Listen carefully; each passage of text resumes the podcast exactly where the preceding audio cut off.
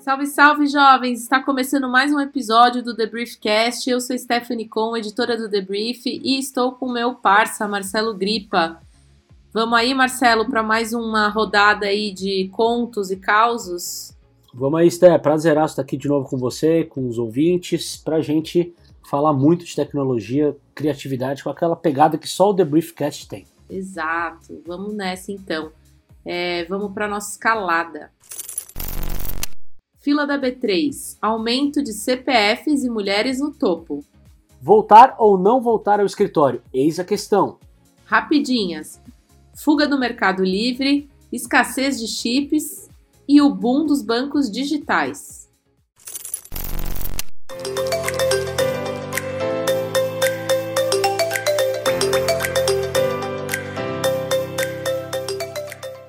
A gente vai começar aqui com esse lance da, da B3, né? Na verdade, o que, que rolou essa semana, ou anteontem, é, a B3 divulgou alguns dados né, sobre é, as pessoas que estão usando aí a plataforma para investir. E tem um monte de novidade legal. A primeira delas é que o número de investidores em renda variável, que vem renda variável nada mais é do que ações, fundos de investimento, é, fundos de investimento imobiliário, enfim, essas rendas que, que realmente variam, né? Elas não têm aquele, aquele retorno fixo, né? É, elas têm crescido muito, têm crescido a passos largos aqui no Brasil.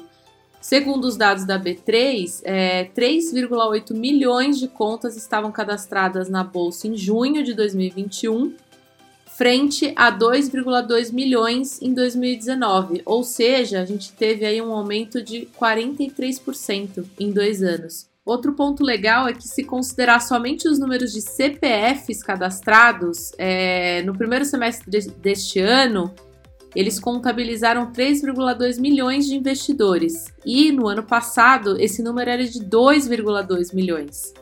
Esse dado é importante lembrar, né, que exclui os investidores institucionais e também ele unifica o registro duplicado daquelas pessoas que têm conta em mais de uma corretora ou mais de um banco e acaba fazendo é, operações diferentes, né? O levantamento mostra ainda que os investidores estão entrando na bolsa mais jovens e com quantidades menores de dinheiro. E aí o que cai por terra aquele lance de que é, é preciso ter muito dinheiro para investir, né? Já sabe-se que não é assim. Você pode começar com muito pouco hoje em dia, né?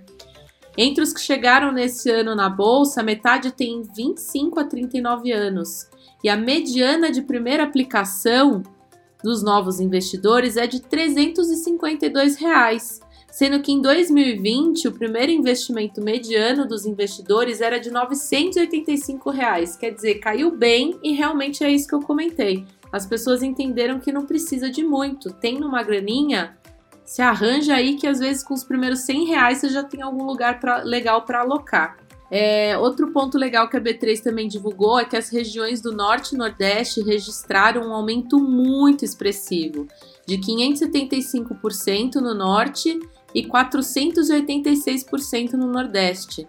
Isso é muito legal, é, é, isso corresponde ao, ao, número de investidores nos últimos três anos, não é necessariamente do último ano.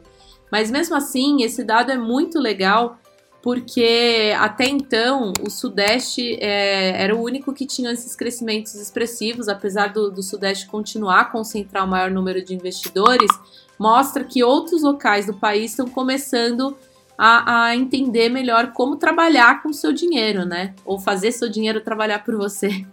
Bom, e, e, assim, como eu comentei, apesar do Sudeste continuar a concentrar o maior número de investidores e o Norte e Nordeste ter tido esse aumento é, grandioso, outras regiões também têm apresentado o maior número relativo na comparação de 2018 a 2021.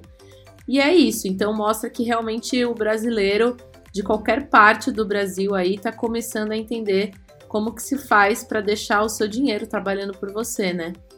É isso aí, Aí a gente separou alguns números aqui que dão a dimensão do que você está falando. Volume de investidores no mercado de ações cresceu 58% no primeiro semestre de 2021, na comparação com o mesmo período do ano anterior. Enquanto isso, o total de investidores tinha aumentado 56%, especialmente no mercado de fundos imobiliários. E essa é uma, uma modalidade queridinha dos brasileiros, porque é, ela tem a ver com, com a paixão né, da maioria das pessoas, que é ter um imóvel. Nesse caso, os fundos imobiliários permitem comprar pequenas partes de empreendimentos comerciais, é, galpões logísticos e, e, muito, muito mais opções nessa área aí para a gente ter a sensação do que é ter um imóvel próprio, só que comprando uma pequena parcela ali que pode ser liquidada muito mais rapidamente também. Mas o pessoal quer saber mesmo é das empresas gringas. As maiores altas estão justamente com os mercados de BDRs e ETFs.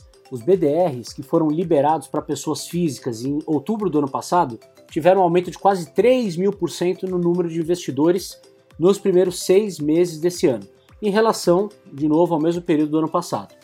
Já o mercado de ETFs, que são os fundos passivos que acompanham alguns índices, esses fundos registraram um aumento de 104% no número de investidores, considerando a mesma janela mencionada aí. Para quem não sabe, os BDRs funcionam como certificados emitidos aqui no Brasil que representam as ações lá de fora.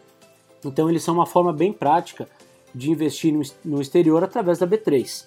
Todo o processo é feito por um intermediário, no caso, uma instituição financeira que pega o seu dinheiro e vai lá no mercado global de escolha do investidor, por exemplo, os Estados Unidos, e compra a ação que você quer. Então é assim que muitas pessoas estão adquirindo ações de Apple, Amazon, Facebook, Netflix, enfim, todas essas empresas que a gente consome, né, que a gente ouve falar e agora é, a gente pode participar do crescimento delas.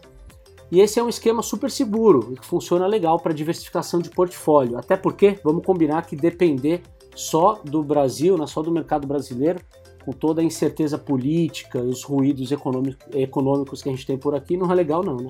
É, verdade, bom lembrar isso aí. E é bem interessante isso que você comentou sobre as BDRs, porque realmente a gente ainda né, que está nesse mercado de tech, é, é uma forma de você colaborar com a empresa aí que você curte, que você acompanha, né? Ó, outro dado que eu curti demais é o seguinte, que a, B, que a B3 disponibilizou aí, é que a participação das mulheres na Bolsa de Valores atingiu 29% do total no segundo trimestre desse ano.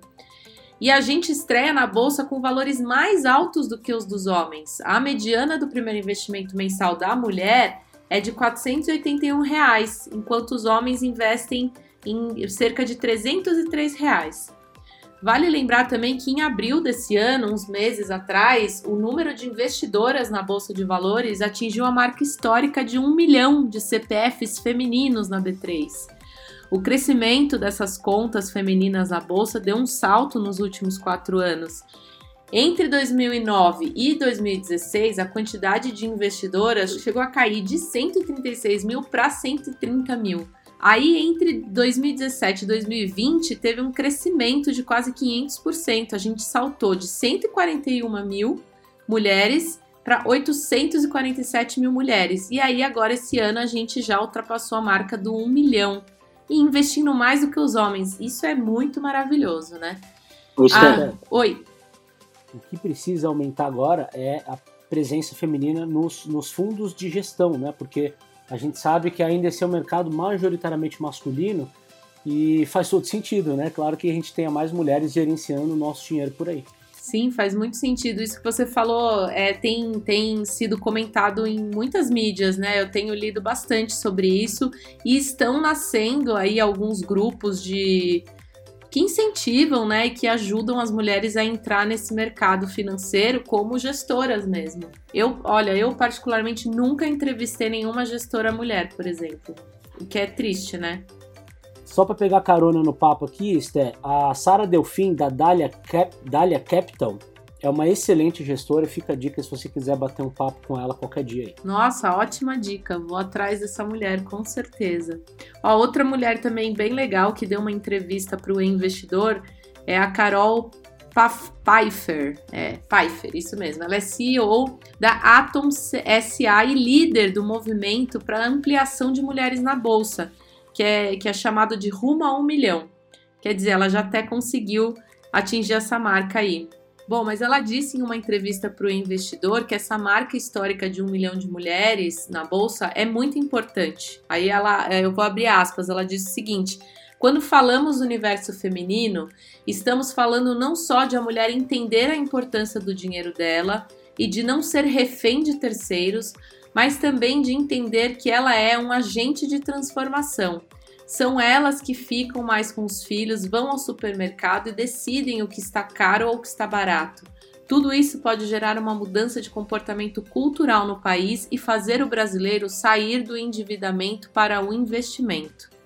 Bem interessante isso que ela falou, porque realmente é, em muitas famílias a gente vê que quem cuida da, do dinheiro no dia a dia realmente são as mulheres, né? Então, nada mais justo do que elas começarem a entender melhor sobre investimentos e começar a aplicar para fazer esse dinheiro render, né? Apesar aí do momento histórico, a participação das mulheres no mercado de capitais ainda tem muito potencial de expansão. Isso porque esses mais de um milhão de CPFs femininos ainda representam, como eu falei, 29% do total, né? Então tem assim um potencial de expansão enorme. O volume financeiro do público feminino também é um pouco menor, né? São 104 bilhões contra 400 bilhões de investidores homens.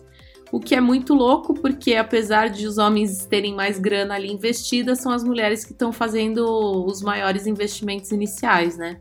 Mas enfim, por que, que rolou tantas altas, né, na B3 recentemente? A gente vale, a gente sempre comenta aqui, mas vale lembrar, né, que essas sucessivas quedas aí na taxa de juros no país contribuíram muito para esse movimento de alta, assim também como a oferta de produtos, de plataformas, de aplicativos, assim, tudo voltado para investimentos, né? Fora isso, o Open Banking também deve dar um mega up, uma mega impulsionada aí nesse mercado, afinal as pessoas vão poder ter relacionamento com diversas instituições financeiras diferentes sem precisar de tanta burocracia.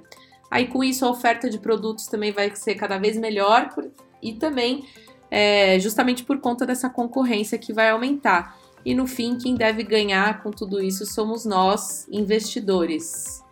E por que também tudo isso é importante, né? Vale lembrar que a gente também comenta muito sobre esse tipo de, de tema, porque mostra um amadurecimento dos brasileiros nas questões financeiras e, de modo geral, quando a população sabe mexer melhor com dinheiro, todo o país sai ganhando, são menos dívidas, mais capital girando, mais pessoas fazendo negócio e isso impacta em todo mundo, né, Marcelo? Sim, e fica sempre o, o lembrete, né? Investimento em ações é para longo prazo, uma janela de no mínimo 5 anos aí. E a recomendação é que a gente não fique refém a essas altas ou quedas sucessivas das taxas de juros no Brasil, né? Porque aqui, como todos sabemos, e diz o ditado, até a véspera é incerta, né? No começo do ano a gente estava com uma taxa Selic na casa de 2%, ela já está em 5,25, vai fechar o ano em 7 poucos por cento, né? Então, se você for esperar isso para montar uma carteira de ações, acho que não é o melhor caminho. O melhor caminho é procurar sempre gente especializada né, e pensar no longo prazo.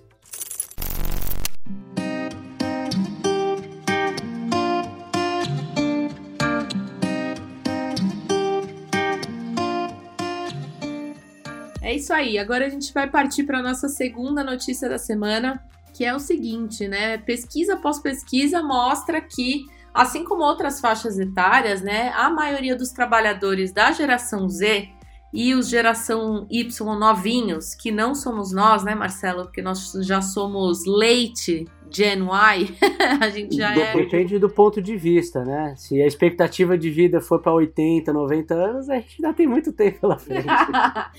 Não, mas ó, na janelinha da Gen Y a gente tá lá no começo, né? E tem uma Gen Y aí que é, que é o pessoalzinho mais, sei lá, 26 anos, 27 anos, que é geração Y, mas tá quase beirando a geração Z. Bom, só é essa galera aí é que realmente está interessada numa abordagem muito mais flexível para a volta aos escritórios. Como eu falei no começo, não são só eles, outras faixas etárias também estão interessadas, mas eles são os mais interessados e, e na verdade, todas as pesquisas acabam focando muito nessa galera porque hoje é a maior força de trabalho, né? Quem na verdade vai continuar trabalhando por mais tempo, né? Então, sempre quando pensam em, em falar sobre mercado de trabalho e pensar no futuro, eles vão avaliar a geração Z, né? Isso é muito louco, assim, é, sobre essa volta flexível aos escritórios, porque muitos psicólogos, mundo afora, quando começou a pandemia, fizeram ali suas análises e chegaram à conclusão de que a pandemia para os jovens era muito mais prejudicial. Afinal, quando você é mais jovem, a vida social é, é muito mais intensa, né? Você precisa de mais vida social, tanto para amadurecer emocionalmente, para se relacionar, e também, especialmente, a vida profissional, porque você precisa de networking, você precisa estar tá lá, absorver a cultura do lugar, enfim, estar tá mais próximo das pessoas que trabalham com você para ter esse crescimento profissional. No entanto, é, eles não, não levam isso em consideração, eles querem sim ter mais tempo em casa, né? Bom, algumas pesquisas já até é, comprovaram né, que o escritório é o lugar para você estar se você quer progredir na carreira. Teve um professor de, de, economia da Universidade de Stanford, que se chama Nicholas Bloom, que ele testou a hipótese em um estudo lá feito em 2014, em que 250 trabalhadores de uma grande multinacional na China foram divididos em dois grupos. Um trabalhava remotamente, quatro dias por semana, e outro permanecia no escritório o tempo todo. E aí foi muito louco, porque embora o desempenho dos funcionários que estavam no trabalho remoto tenha melhorado em comparação com a galera que ia para o escritório, os remotos tiveram uma taxa de promoção 50% menor depois de 21 meses. Porque, obviamente, foi meio que caindo, né? É, essa produtividade e todos esses fatores que a gente comentou aqui, né? sobre networking, absorver cultura, estar próximo das pessoas, acaba é, sendo enfraquecido quando você não está indo para o escritório. O louco também disso é o seguinte, que é, apesar de tudo isso, de todos esses estudos e tal, os jovens querem sim essa flexibilidade, querem ficar mais, querem ficar mais em casa, e não é porque eles estão alienados e não sabem disso tudo eles estão completamente cientes desse fato, né, da, da importância de você trabalhar fisicamente em um lugar quando você está nessa expansão de carreira. Mas eles, eles têm essa vontade, eles, é, eles querem realmente ter mais tempo para ficar em casa, essa flexibilidade de dia. E pode ser que as pessoas achem que é porque a geração Z não é ambiciosa, mas, mas isso é um ledo engano, porque também tem vários outros estudos que dizem que a geração Z também é ambiciosa. Tem um estudo aqui que a gente separou da empresa Lesman, que é uma empresa que faz estudos sobre cultura corporativa, que, que disse o seguinte, que a geração Z, quando eles vão considerar uma nova função, 52% desses jovens de 18 a 24 anos dizem que uma, no, que uma oportunidade de promoção é uma prioridade. Enquanto isso, o geração Y coloca essa prioridade só em 36%. Ou seja, eles têm muito, eles, eles pensam muito mais na hora de trocar emprego se eles vão ter uma oportunidade de promoção, muito mais do que a nossa geração. Então, eles são sim ambiciosos, eles entendem que ter um espaço no escritório é importante para esse crescimento, mas ainda assim eles querem ficar em casa. E aí a gente também pode pensar o seguinte: ah, eles querem ficar em casa porque é muito mais confortável, sei lá o quê. Mas também não é verdade, porque essa mesma pesquisa aí da, da empresa Lesman descobriu que 72% dos menores de 25 anos não tem um lugar dedicado em casa onde eles possam trabalhar na paz de Deus. Alguns morar e trabalhar em um apartamento pequeno é, e solitário dizem que foi, teve uma grande contribuição para o aumento de ansiedade e da depressão. Quer dizer, é, não é fácil também trabalhar em casa. Mas, ao mesmo tempo, para eles, é, trabalhar em casa deu alguma uma coisa que é muito importante na visão deles, que é a flexibilidade e o controle dos seus dias ainda que seja um controle parcial, né? Porque durante muito tempo na pandemia a gente não podia escolher para onde ir, né? Não tinha, a gente não podia sair, ponto final. Enfim, mesmo antes da pandemia, é, uma outra pesquisa de 2018 é, da McKinsey considerou que 84% dos gerações Z disseram que um bom equilíbrio entre vida pessoal e profissional é importante para eles e o trabalho híbrido ajuda, ajudaria uh, eles a conseguirem isso. Então, eles já estão almejando isso que eles estão vivendo agora antes da pandemia.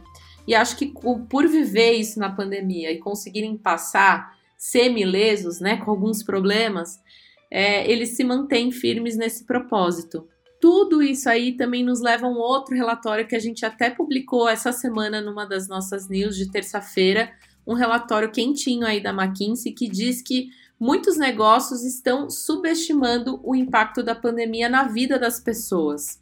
Isso assim, tanto da forma negativa, né, por conta do aumento do estresse, ou até por perda de uma pessoa querida por conta da, do Covid, como na forma positiva, né, de ganho de tempo, a oportunidade de estreitar, estreitar relações familiares, enfim, todas as coisas boas que o home office pode proporcionar. Mas tanto do lado positivo quanto do lado negativo, muitas pessoas estão reavaliando a forma como elas encaram a vida, estão reavaliando as suas prioridades, né? Estão entendendo assim, qual é o lugar do trabalho, né, dentro da minha vida? E será que a proporção de, de espaço versus importância está equilibrada?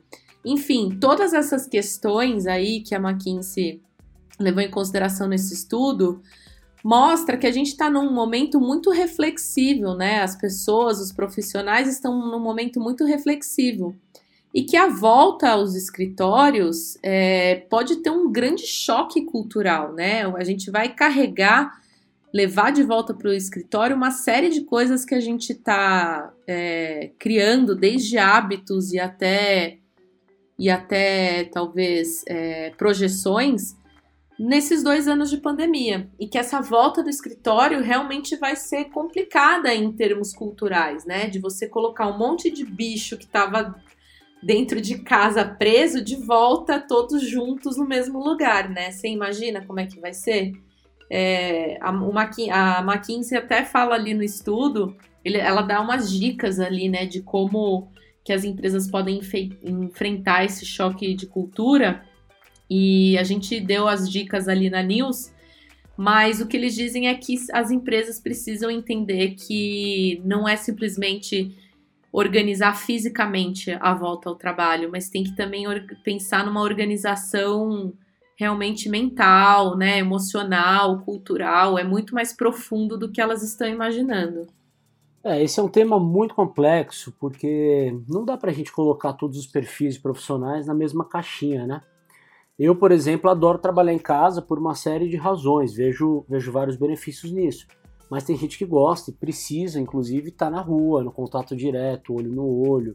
Então, o ideal é que cada um possa escolher o seu estilo de trabalho, pelo menos por enquanto, até que a gente possa se adaptar melhor a essa nova realidade que a princípio vai ser híbrida. Né? A Google Sté, também está lidando com esse, com esse tipo de dilema e inclusive a empresa pode estar indo pelo caminho errado. Segundo um doc que a agência de notícia Reuters obteve, os funcionários da empresa podem enfrentar um corte de pagamento significativo se decidirem trabalhar em casa indefinidamente. A gigante da tecnologia se mostrou amplamente favorável aos trabalhadores remotos na pandemia e só na semana passada disse que aprovou quase 10 mil pedidos de funcionários para trabalhar em casa. A empresa até chegou a adiar a data planejada de retorno para 18 de outubro nos Estados Unidos, devido ao número crescente de casos de Covid-19 impulsionados pela variante Delta, está pegando geral lá. O que acontece é que a Reuters diz que a calculadora salarial mostrou que alguns funcionários remotos, especialmente aqueles com viagens mais longas, podem enfrentar cortes de pagamento importantes, um exemplo, um funcionário que mora em Stanford, em Connecticut, a uma hora de distância do escritório do Google em Nova York, por exemplo, receberia 15% menos se trabalhasse em casa, enquanto um colega que mora em Nova York não teria nenhum tipo de corte no salário. E as baixas podem ser ainda maiores. Funcionários que se mudam de São Francisco, que é o grande polo de tecnologia dos Estados Unidos e também do mundo, esses aí podem enfrentar um corte de até 25% no salário, informou a Reuters citando entrevistas com trabalhadores da empresa.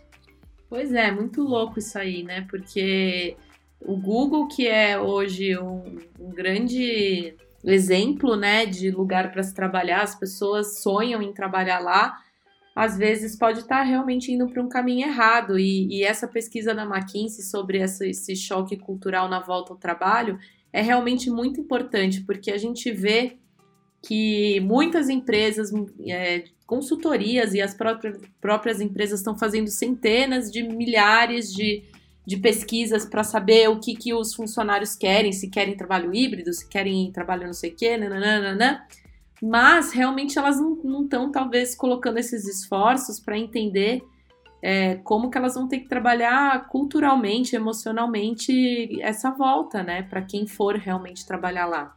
Então é um papo super importante, um tema super importante que precisa ser bem endereçado, né? É, como eu falei, a gente falou mais sobre isso na news de terça-feira, então é só correr na caixa de e-mail para ler.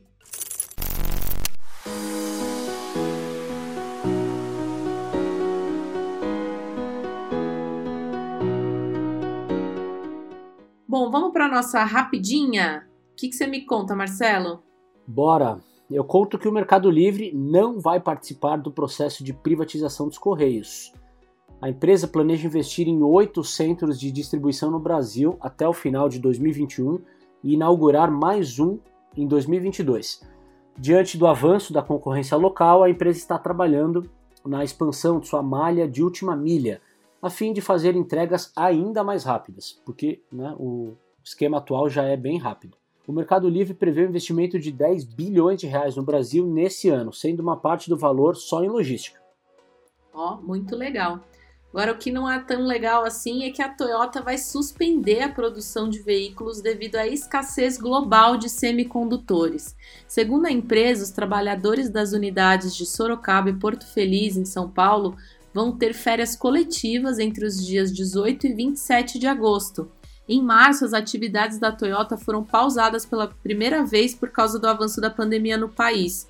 A falta de insumos também afetou outras fabricantes, como a Volkswagen, que fez interrupções em São Bernardo do Campo e Taubaté, no estado de São Paulo, e a Fiat, que tem operado em apenas um turno lá na sua, na sua loja de Betim, em Minas Gerais a Chevrolet também interrompeu os trabalhos em Gravataí, no Rio Grande do Sul.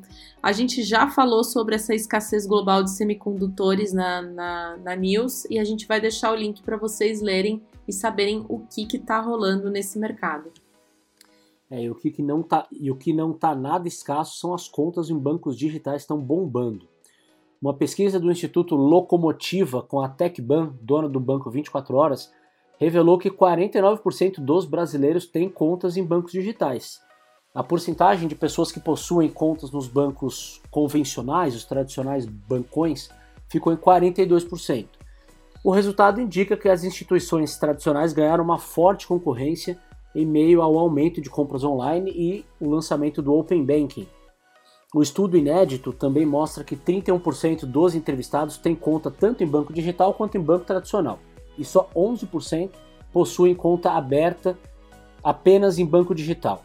Entre os jovens de 18 a 29 anos, o número é ainda maior, 51% deles possuem contas em bancos digitais, sendo 19% apenas nesse formato. A pesquisa foi feita com 1.600 pessoas em todo o país, com 18 anos ou mais, no mês de maio. Bom, é isso aí. Chegamos aqui na nossa fase de recomendações. E hoje eu recomendo um livro que eu comecei a ler. Eu confesso que eu não terminei ainda, eu comecei a ler faz duas semanas, não li muito ainda, que é o Humanidade, uma história otimista do homem. Bom, é, eu quis ler esse livro porque quando eu li a sinopse eu fiquei assim encantada, era algo que eu precisava ler nesse momento que a gente está passando de, de muitos problemas, né? E é o seguinte, o escritor, que também é historiador, é, holandês Rutger Bregman, ele acredita que apesar assim dos humanos terem essa fama de egoísta, de serem violentos e tal, ele acredita que em sua maioria nós somos bons, nós somos gregários, somos solidários, somos resistentes. E aí para ele as pessoas são boas e estão prontas a ajudar o próximo em momentos de crise, como esse que a gente está vivendo. E aí essa teoria parece realmente até muito louca, meio ingênua, né? Mas o que me chamou a atenção do livro é que ela não é uma teoria apenas ali sem fundamento, né? Ele é resultado de uma, uma pesquisa bem fundamentada, bem ampla que, que esse historiador fez ao longo de sete anos. Ele se aprofundou em estatística, em experimentos diversos, em vários campos da ciência, da arqueologia, da psicologia. Enfim, ele buscou respostas sobre a natureza humana em várias frentes e aí ele chegou à conclusão de que sim, nós somos bons e, e que um pode ajudar o outro e que a gente é muito melhor do que a nossa fama diz. Então, eu acho que é um livro muito legal é, de ser indicado para dar esse, esse gostinho de esperança. E especialmente porque eu fui totalmente influenciada também, porque o livro foi uma recomendação de ninguém menos que o Val Harari, que é meu autor querido, favorito dos últimos tempos. E realmente parece que tem grande potencial esse livro. Então, se vocês curtirem, venham comigo. Talvez daqui um tempo a gente possa trocar uma ideia aí, todo mundo, sobre o que acharam dessa tese aí do Rutger. Tema muito interessante, né? Todo mundo quer saber se a natureza do ser humano é boa, se não é, o quanto o, o ambiente em que, em que a gente vive nos corrompe, né? Muito interessante. Por falar em, em, em ambiente que corrompe, a, a, minha dica é um filme francês chamado Outsider, que é sobre o mercado financeiro. O, o longa conta a história do Jérôme Kerviel, que é um operador de origem humilde, que ele consegue um emprego num grande, num grande banco europeu, e aí aos poucos ele vai lá e, e conquista o seu lugar na mesa de operações da instituição financeira lá nos anos 2000. Bom, enfim, ele acaba fazendo um bom trabalho, consegue ganhar bastante dinheiro e ele vira um respeitado que trader de ações. Vocês já devem ter ouvido falar muito sobre trader, né? O problema é que daí os ganhos vão aumentando, ele vai ganhando confiança, vai, vai ganhando inclusive é, um, um, um, aporte maior de risco no, na mesa proprietária ali para tomar, e, e, ele acaba não só errando a mão, como perdendo completamente a noção do, do que ele está operando. E o resultado é uma das maiores fraudes bancárias é, do mercado financeiro de ações da história, durante a crise financeira mundial lá, em, lá nos anos 2000. Então é um filme muito legal, não só para quem gosta do, de, do mercado de ações, mercado financeiro, e, e, toda a loucura que pode envolver a escolha desses, desses ativos, mas também diz muito sobre, sobre até onde vai a nossa ganância, né? o que, que é ambição e o que, que é ganância. Acho que essa é uma grande pergunta que o filme tenta pode ajudar a responder. Muito legal, isso me lembrou aquele doc que a gente estava comentando mais cedo, né, sobre é uma sátira, na verdade, né, sobre, sobre o day trade, não é? De quem que é mesmo, Marcelo? É da Speech, uma casa de análise de ações. Nossa, é bem divertido esse, esse documentário também. Eu não lembro o nome agora, a gente pode depois deixar o link também na descrição do podcast para vocês ler, é, verem, porque é bem engraçado até, né? Bom, é isso aí. Para quem não assina a news do Debrief, a gente vai deixar o link na descrição do podcast. Para quem perdeu as news da semana, corre lá porque a gente falou sobre esse choque de cultura na volta dos escritórios, conforme eu comentei. A gente falou sobre o novo relatório do IPCC sobre a crise climática e como a tecnologia pode tentar, pelo menos, ajudar a humanidade nisso. Falamos sobre outra crise humana, a da criatividade, e como que a gente vai fazer daqui para frente sem isso porque com a chegada das inteligências artificiais a gente vai precisar ser cada vez mais criativo. Enfim, tem muito tema legal, muita, muito papo aí para a gente destrinchar, para pensar, refletir, enfim, coisas muito boas, então corre lá para ler. E para quem não segue a gente ainda nas redes sociais, a gente está no Twitter e no Instagram como arroba TheBriefOficial, com, com um monte de, de conteúdo exclusivo para essas duas redes, então vale a pena seguir.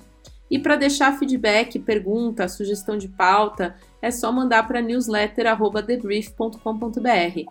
Muito obrigada pela companhia, jovens. Muito obrigada pela parceria, Marcelo. Valeu, Steph.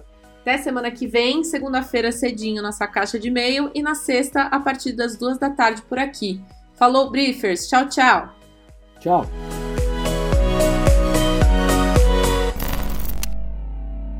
Ah.